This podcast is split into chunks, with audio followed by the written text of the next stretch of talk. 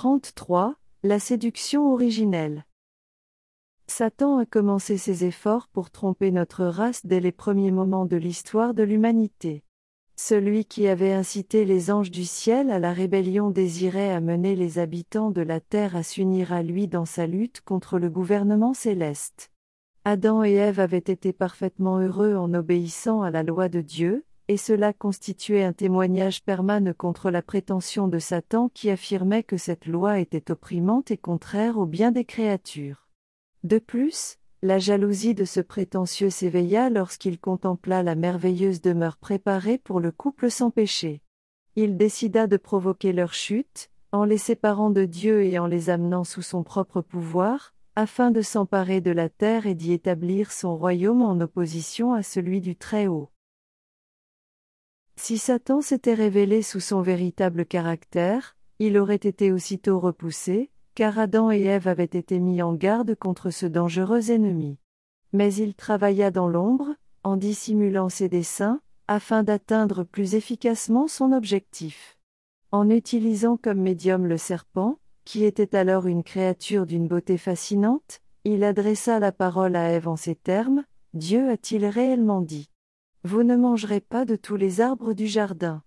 Si Ève s'était abstenue d'adresser la parole au tentateur, elle aurait été en sécurité, mais elle s'aventura à discuter avec lui et fut victime de ses ruses. C'est de la même manière que beaucoup sont encore vaincus. Ils doutent et argumentent sur les exigences de Dieu et, au lieu d'obéir aux ordres divins, ils acceptent des théories humaines, qui ne font que masquer les desseins de l'adversaire. La femme dit au serpent, Nous pouvons manger du fruit des arbres du jardin. Mais quant au fruit de l'arbre qui est au milieu du jardin, Dieu a dit, Vous n'en mangerez pas, vous n'y toucherez pas, sinon vous mourrez. Alors le serpent dit à la femme, Pas du tout. Vous ne mourrez pas. Dieu le sait, le jour où vous en mangerez, vos yeux s'ouvriront et vous serez comme des dieux qui connaissent ce qui est bon ou mauvais.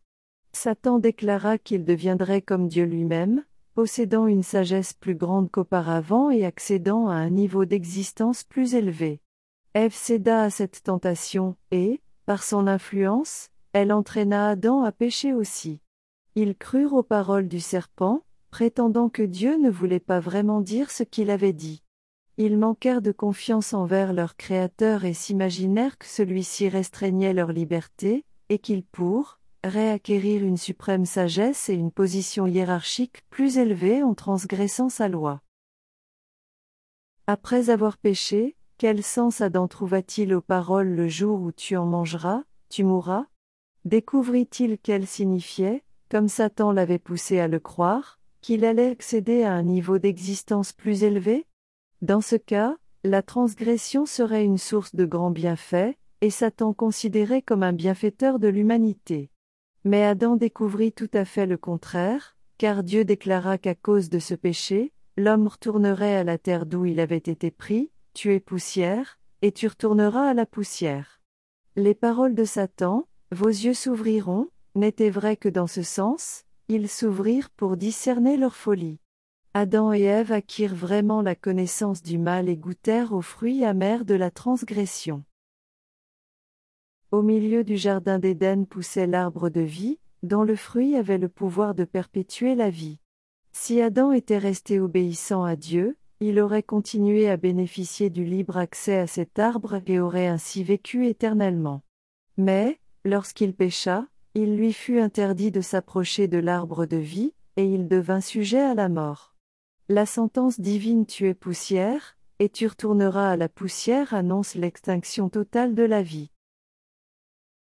L'immortalité, promise à l'homme à condition qu'il obéisse, a été perdue par la transgression. Adam ne pouvait transmettre à sa postérité ce qu'il ne possédait pas. Il n'y aurait eu aucun espoir pour la race déchue si Dieu, par le sacrifice de son Fils, n'avait pas mis l'immortalité à sa portée. Il est vrai que la mort est passée à tous les humains, parce que tous ont péché. Mais le Christ a mis en lumière la vie et l'impérissable par la bonne nouvelle.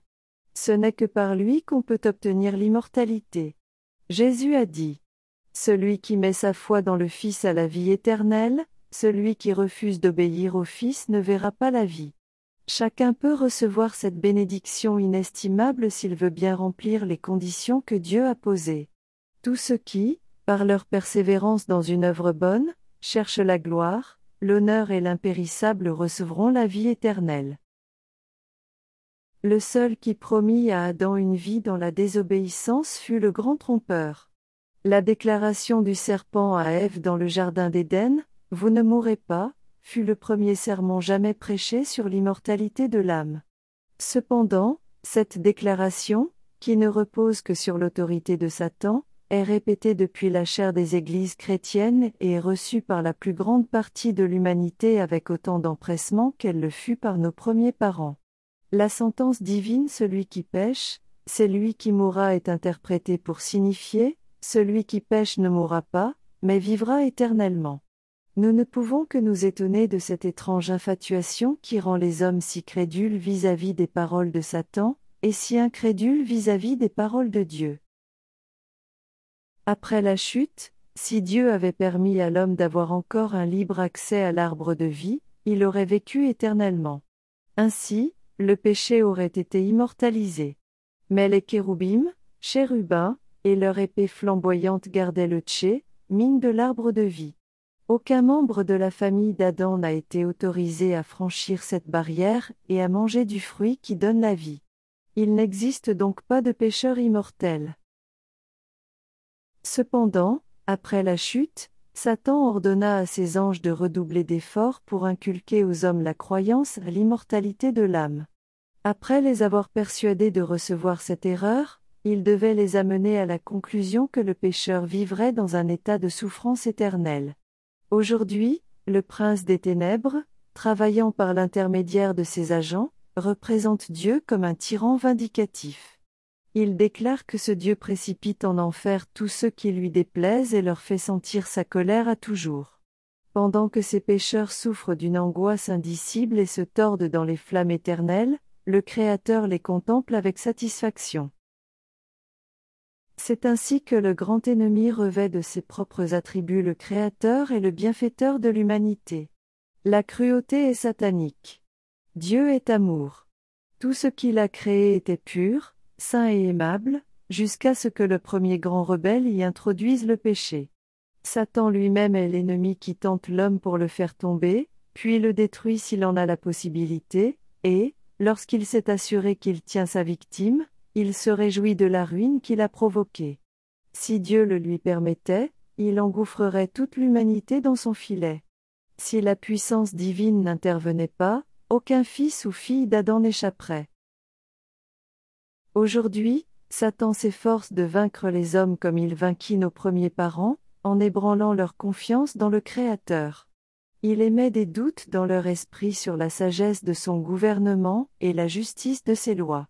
Ses émissaires et lui représentent Dieu comme étant pire qu'eux-mêmes, afin de justifier leur malveillance et leur rébellion.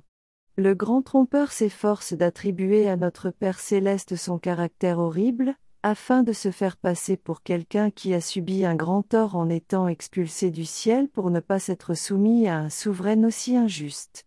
Il présente à l'humanité la liberté dont chacun pourrait jouir en s'assujettissant à son doux empire, en opposition avec la servitude imposée par les sévères décrets de l'Éternel. Il réussit ainsi à détourner des âmes de leur allégeance envers Dieu.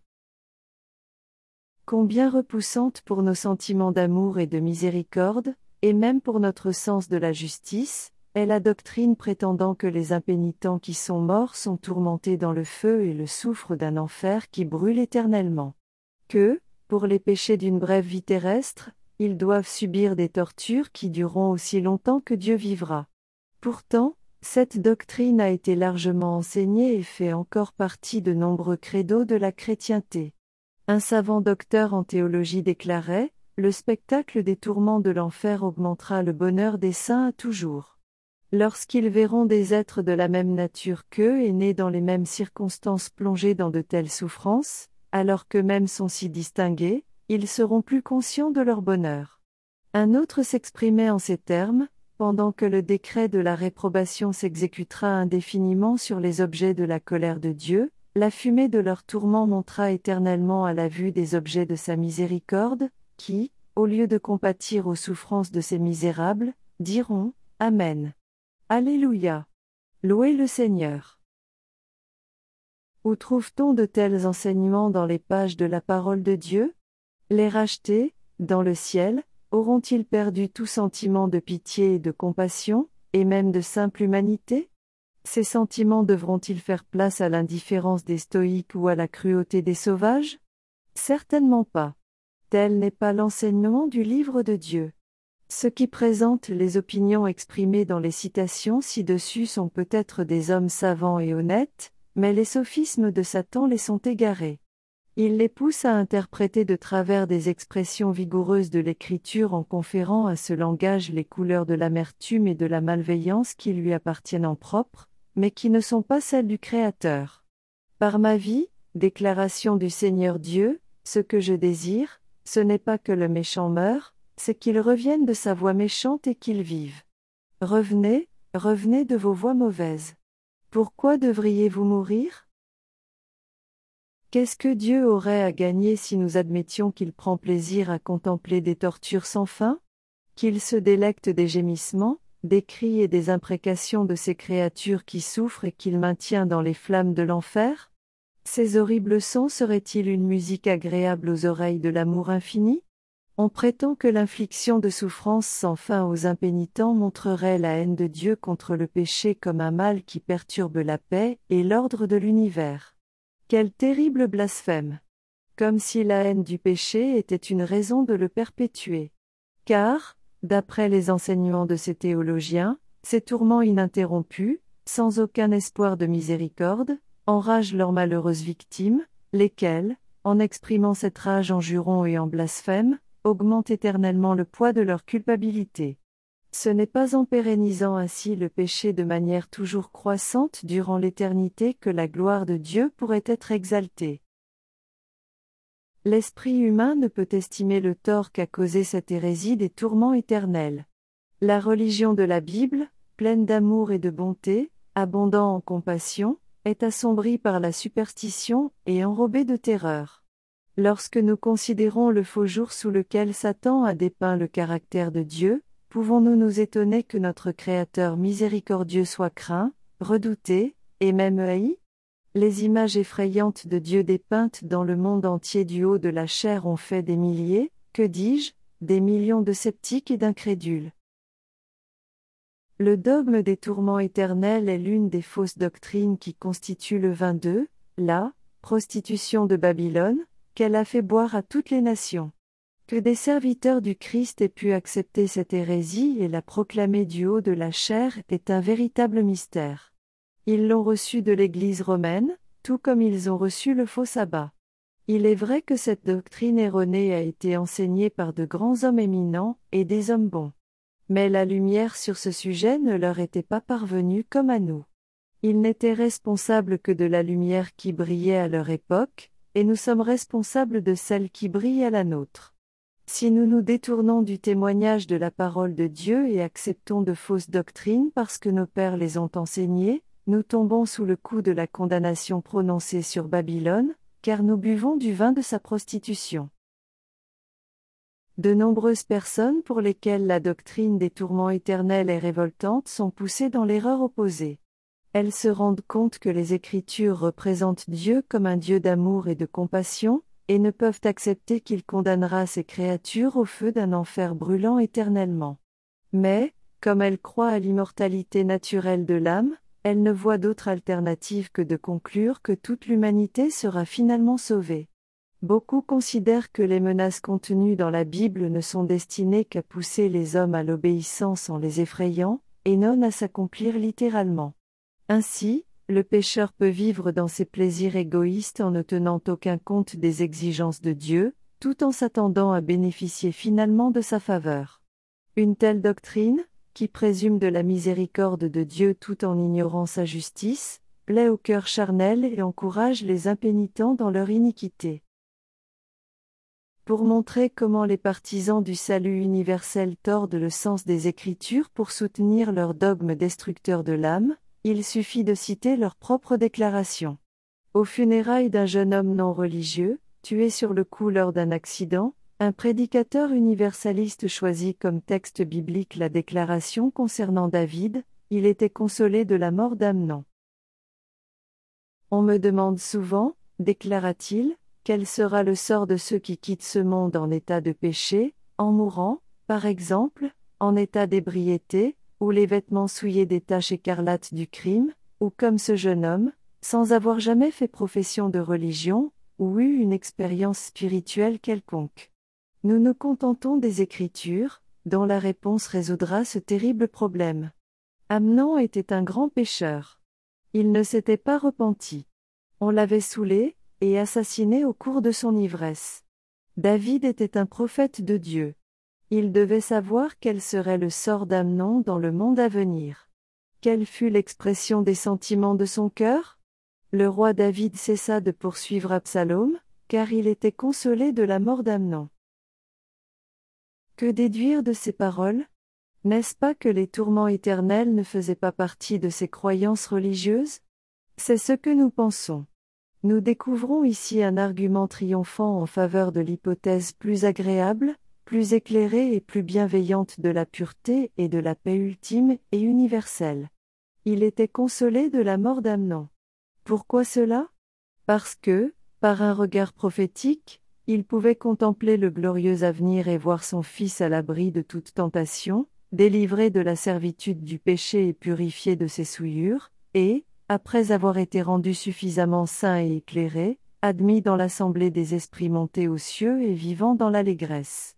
Sa seule consolation était que, délivré du présent état de péché et de souffrance, son Fils bien-aimé était allé là où le souffle sublime du Saint-Esprit serait répandu sur son âme enténébrée, là où son esprit serait initié à la sagesse céleste et au doux ravissement de l'amour immortel, et préparé ainsi, dans une nature sanctifiée, à jouir du repos et de la société des héritiers célestes.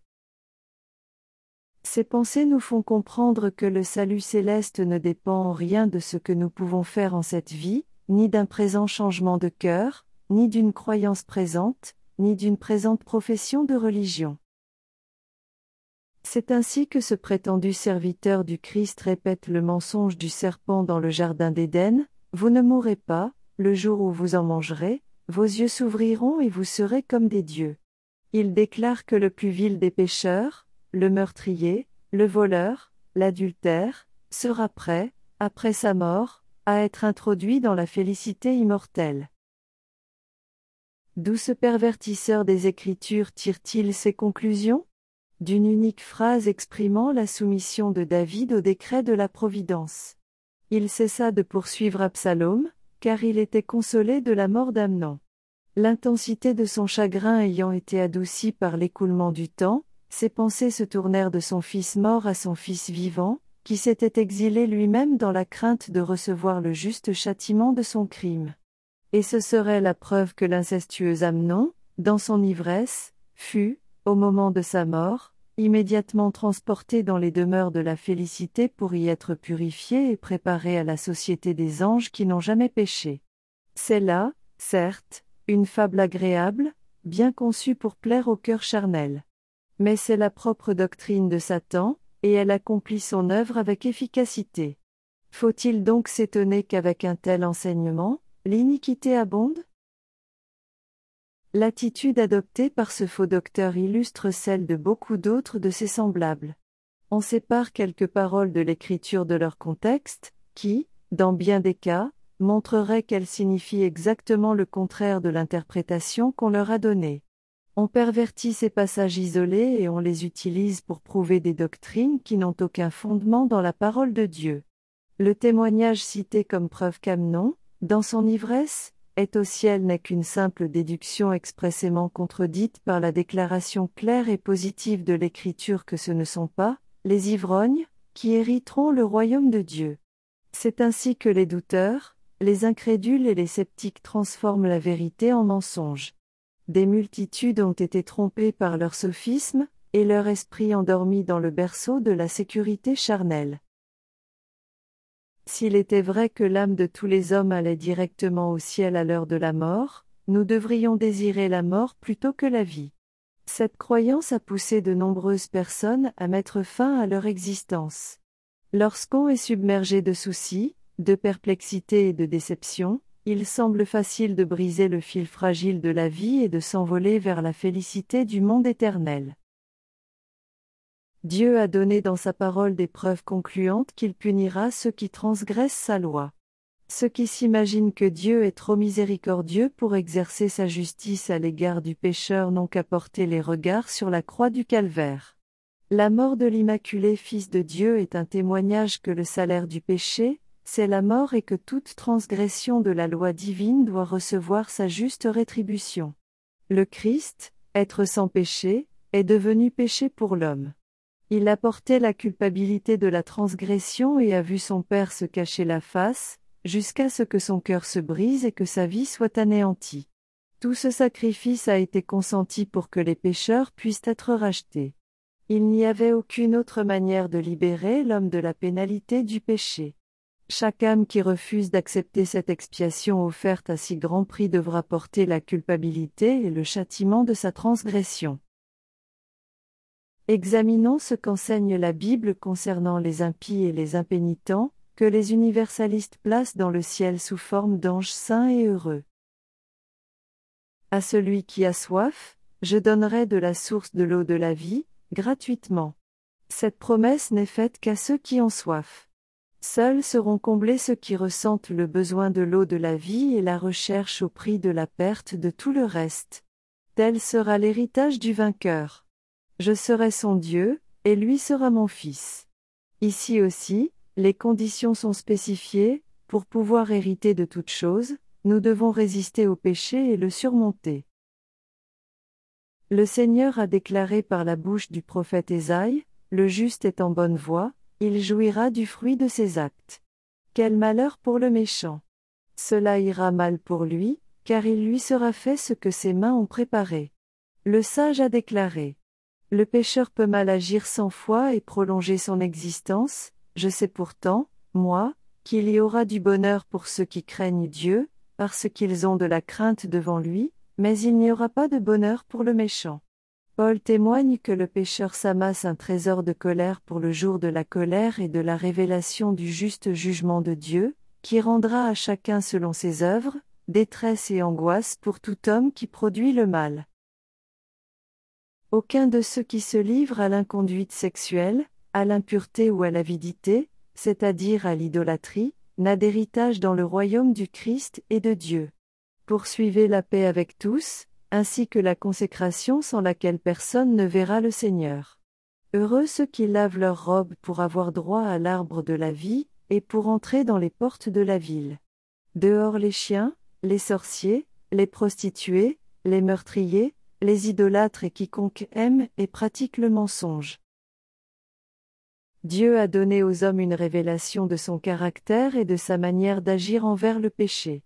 Le Seigneur, le Seigneur, Dieu compatissant et clément, patient et grand par la fidélité et la loyauté, qui conserve sa fidélité jusqu'à la millième génération, qui pardonne la faute, la transgression et le péché, mais qui ne tient pas le coupable pour innocent.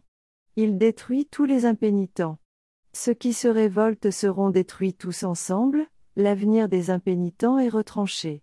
La puissance et l'autorité du gouvernement divin seront employées pour abattre la rébellion. Cependant, toutes les manifestations de la justice punitive seront parfaitement en accord avec le caractère de Dieu, être miséricordieux, patient et bienveillant. Dieu ne force la volonté ni le jugement de personne. Il ne prend aucun plaisir à une obéissance servile.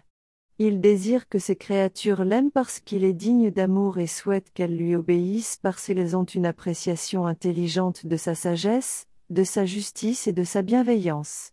Tous ceux qui ont une juste conception de ses qualités l'aimeront car ils seront attirés vers lui par l'admiration de ses attributs. Les principes de bonté, de miséricorde et d'amour que notre Sauveur a enseignés et dont il a donné l'exemple sont un reflet de la volonté et du caractère de Dieu. Le Christ a déclaré, Je parle selon ce que le Père m'a enseigné.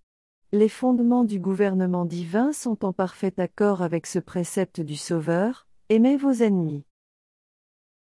Dieu exerce sa justice à l'égard des impénitents pour le bien de l'univers, et même pour le bien de ceux qui sont visités par ses jugements. Il les rendrait heureux s'ils pouvaient le faire en accord avec les lois de son gouvernement et avec la justice de son caractère. Il les entoure des gages de son amour, leur accorde la connaissance de sa loi, et les accompagne de l'offre de sa miséricorde. Mais il méprise son amour, transgresse sa loi et rejette son pardon. Tout en bénéficiant constamment de ses dons, il déshonore le donateur. Ils le haïssent parce qu'il a le péché en horreur. Le Seigneur fait preuve de patience devant leur perversité. Mais l'heure décisive où leur sort sera décidé sonnera enfin. Enchaînera-t-il alors ses rebelles à ses côtés? Les contraindra-t-il à faire sa volonté malgré eux? Ceux qui ont choisi Satan comme chef et ont été dirigés par son pouvoir ne sont pas prêts à paraître en présence de Dieu. L'orgueil, la tromperie, l'immoralité, la cruauté se sont incrustés dans leur caractère. Peuvent-ils entrer au ciel et y demeurer pour toujours avec ceux qu'ils ont méprisés et haïs sur la terre? La vérité ne sera jamais plaisante pour un menteur.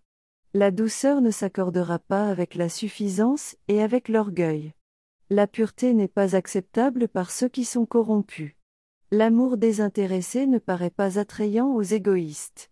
Quelle source de joie le ciel pourrait-il offrir à ceux qui sont totalement absorbés par leurs intérêts terrestres et égoïstes? Ceux qui ont passé leur vie dans un état de rébellion contre Dieu pourraient-ils être soudain enlevés au ciel et voir de leurs yeux l'état de perfection, élevé et saint, qui y règne pour toujours, chaque âme débordant d'amour, chaque visage rayonnant de joie, une musique enchanteresse s'élevant en accord mélodieux en l'honneur de Dieu et de l'agneau, et des flots de lumière coulant sans cesse sur les rachetés depuis la face de celui qui est assis sur le trône?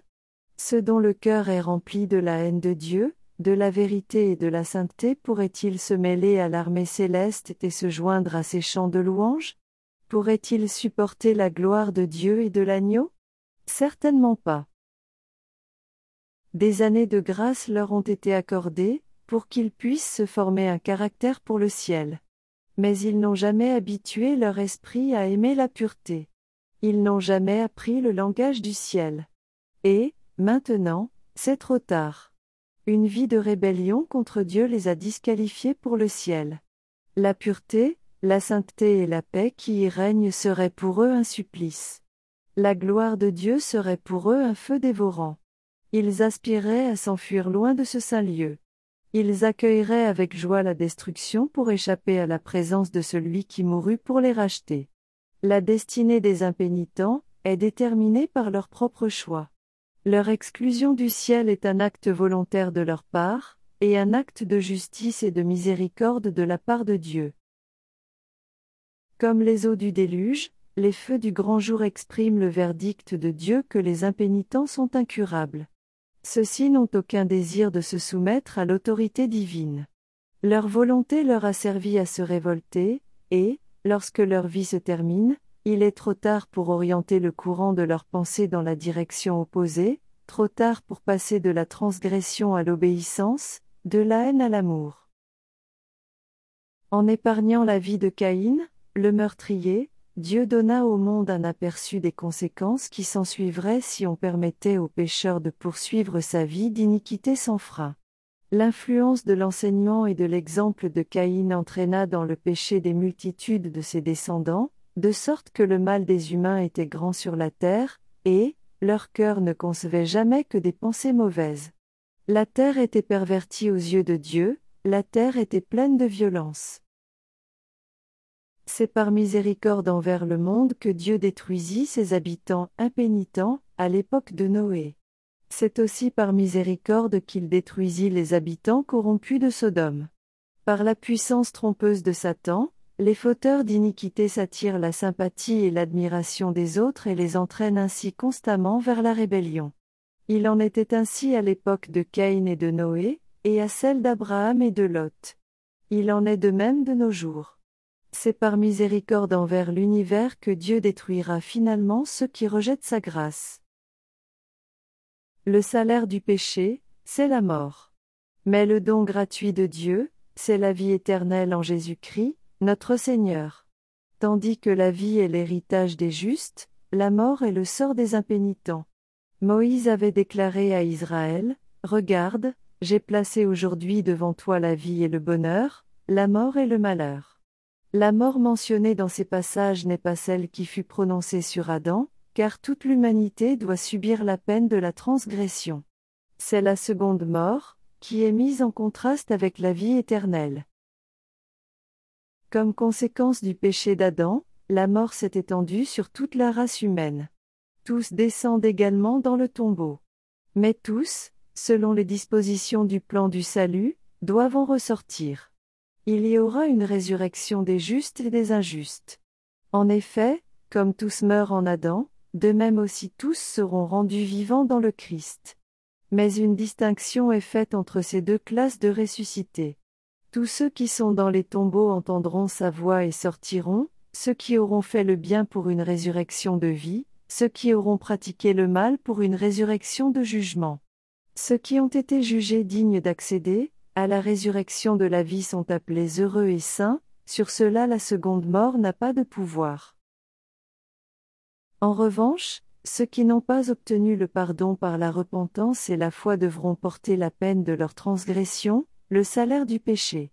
Ils subiront un châtiment variable dans sa durée et son intensité, chacun selon ses œuvres, et qui se terminera par la seconde mort. Puisqu'il est impossible à Dieu, en accord avec sa justice et sa miséricorde, de sauver le pécheur dans ses péchés, il le prive d'une existence que ses transgressions ont compromise et dont il s'est montré indigne.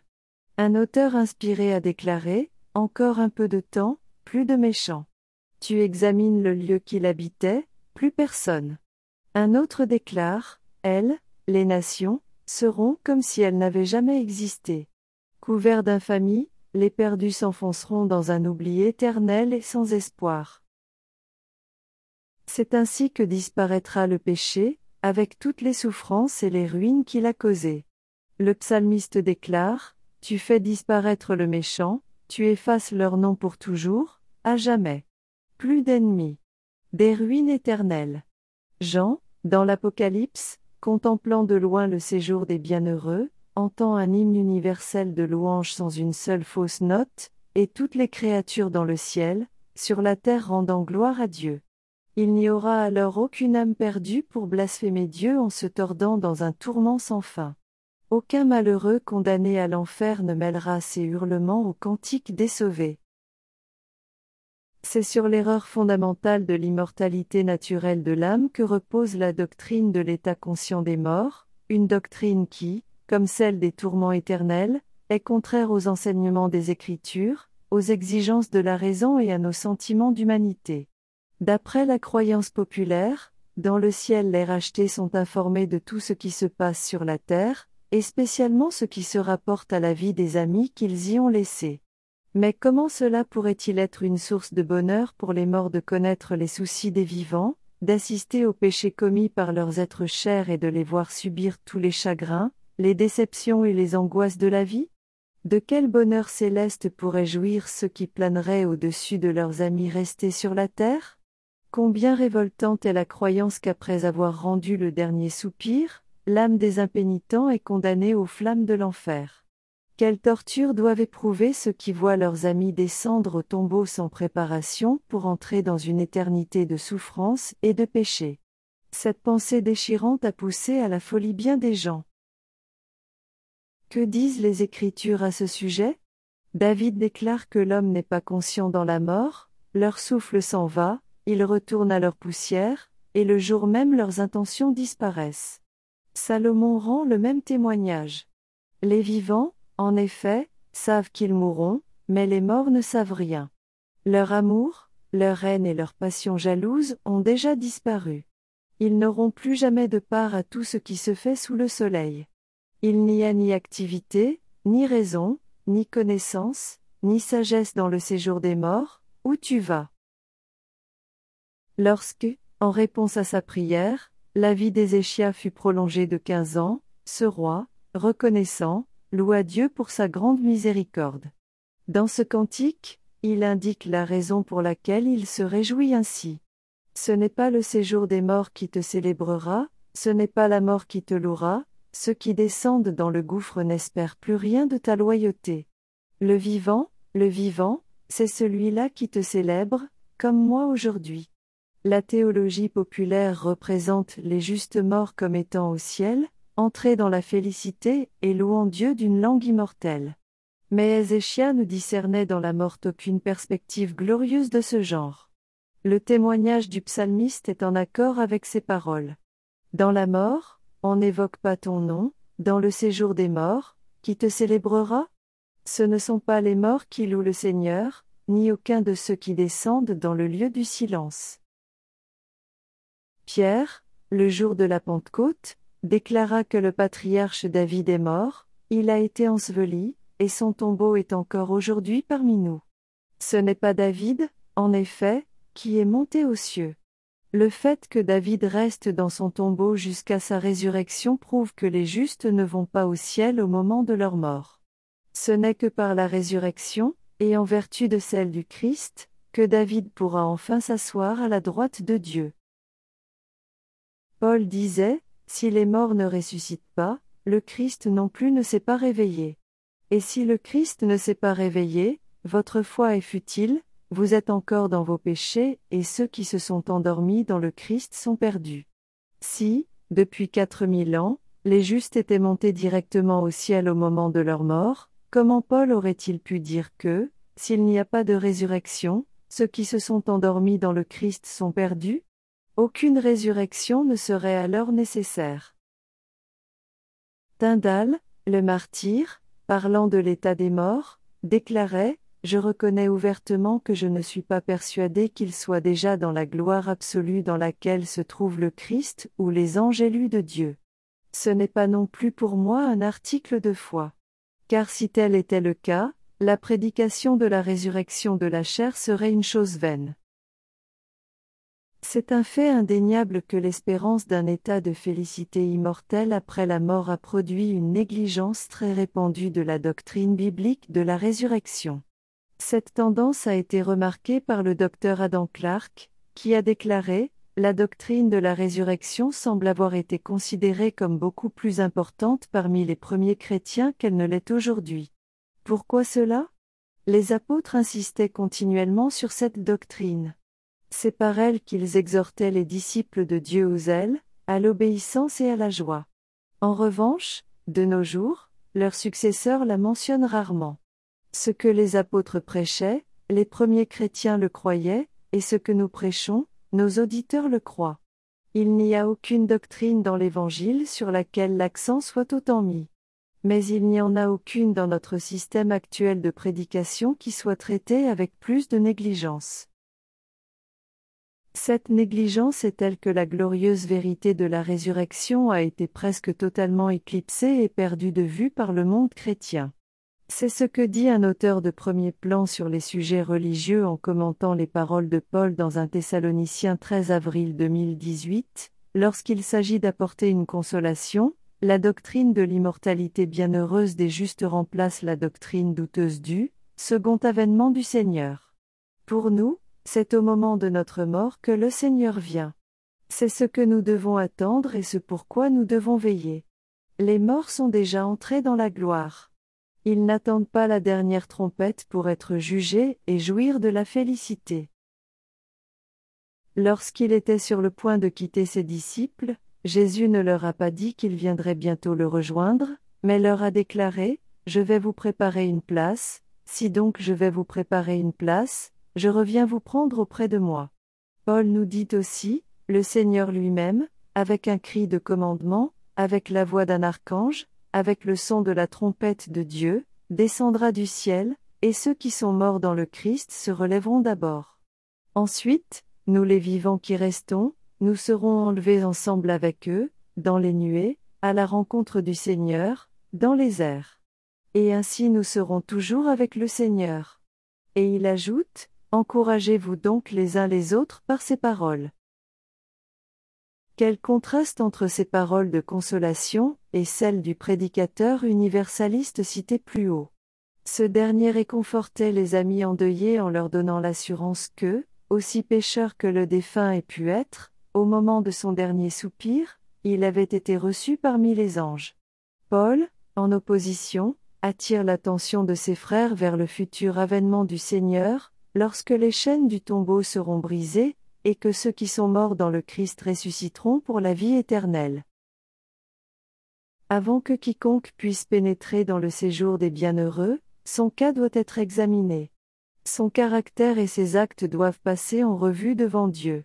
Toutes les transgressions sont jugées d'après ce qui était écrit dans les livres, selon leurs œuvres. Ce n'est pas au moment de la mort que ce jugement a lieu.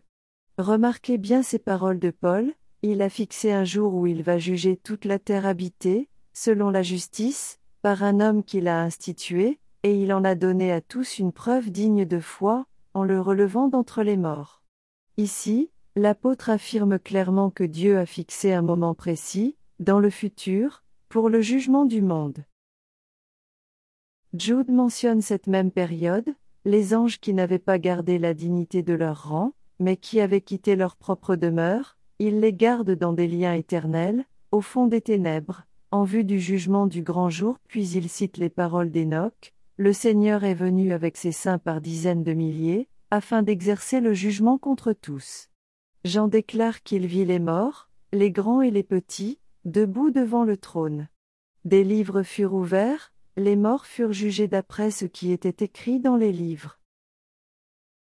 Mais si les morts jouissent déjà de la félicité céleste ou se tordent dans les flammes de l'enfer, quel besoin y a-t-il d'un jugement futur? Les enseignements de la parole de Dieu sur ces importants sujets ne sont ni obscurs, ni contradictoires. Les simples d'esprit peuvent les comprendre. Mais qui, sincèrement, peut discerner soit de la sagesse, soit de la justice dans cette croyance courante? Les justes, après l'examen de leur cas lors du jugement, recevront-ils ces félicitations? Tu es un bon esclave, digne de confiance. Entre dans la joie de ton maître, alors qu'il demeure déjà en sa présence, certains même depuis des siècles? Les impénitents seront-ils convoqués depuis leur lieu de tourment pour entendre la sentence du juge de toute la terre Allez-vous en loin de moi, maudit, dans le feu éternel Quelle sinistre moquerie, quel honteux dénigrement de la sagesse et de la justice de Dieu. La théorie de l'immortalité de l'âme est l'une des fausses doctrines que l'Église romaine a empruntées au paganisme et incorporées dans la religion chrétienne. Martin Luther la classait parmi les monstrueuses fables qui font partie du fumier romain des fausses décrétales. Commentant les paroles de l'Ecclésiaste qui déclare que les morts ne savent rien, ce réformateur disait, c'est un autre passage prouvant que les morts n'ont aucun sentiment. Il n'y a là, dit-il, ni devoir, ni science, ni connaissance, ni sagesse. Salomon est d'avis que les morts dorment et ne ressentent absolument rien. En effet, les morts gisent, sans pouvoir compter ni les jours, ni les années. Mais, lorsqu'ils se réveilleront, ils auront l'impression d'avoir dormi à peine une minute. On ne trouve nulle part dans les saintes écritures de déclaration prétendant que les justes reçoivent leur récompense, ou les impénitents leur châtiment, au moment de leur mort. Les patriarches et les prophètes ne nous ont laissé aucune assurance de ce genre. Le Christ et ses apôtres n'y ont jamais fait la moindre allusion. La Bible enseigne clairement que les morts ne vont pas immédiatement au ciel, et les représente comme dormant jusqu'au jour de la résurrection. Le jour même où le cordon d'argent se détache, que le réservoir d'or se casse, leurs intentions disparaissent. Ceux qui descendent dans le tombeau demeurent dans le silence. Ils ne savent rien de ce qui se fait sous le soleil. Bienheureux repos pour les justes fatigués. Le temps, qu'il soit long ou court, ne leur paraît être qu'un moment. Ils dorment. Ils seront réveillés par la trompette de Dieu pour avoir part à une glorieuse immortalité. La dernière trompette sonnera, et les morts se réveilleront impérissables. Lorsque le périssable aura revêtu l'impérissable, et que le mortel aura revêtu l'immortalité, alors sera accomplie la parole qui est écrite, la mort a été engloutie dans la victoire. Lorsqu'ils seront appelés à sortir de leur profond sommeil, le cours de leur pensée reprendra exactement là où il avait cessé. Leur dernière sensation avait été les affres de la mort et leur dernière pensée, qu'ils tombaient sous la puissance du tombeau. Lorsqu'ils se relèveront de leur tombe, Leur première pensée joyeuse trouvera son écho dans ce cri triomphal Mort, où est ta victoire? Mort, où est ton aiguillon?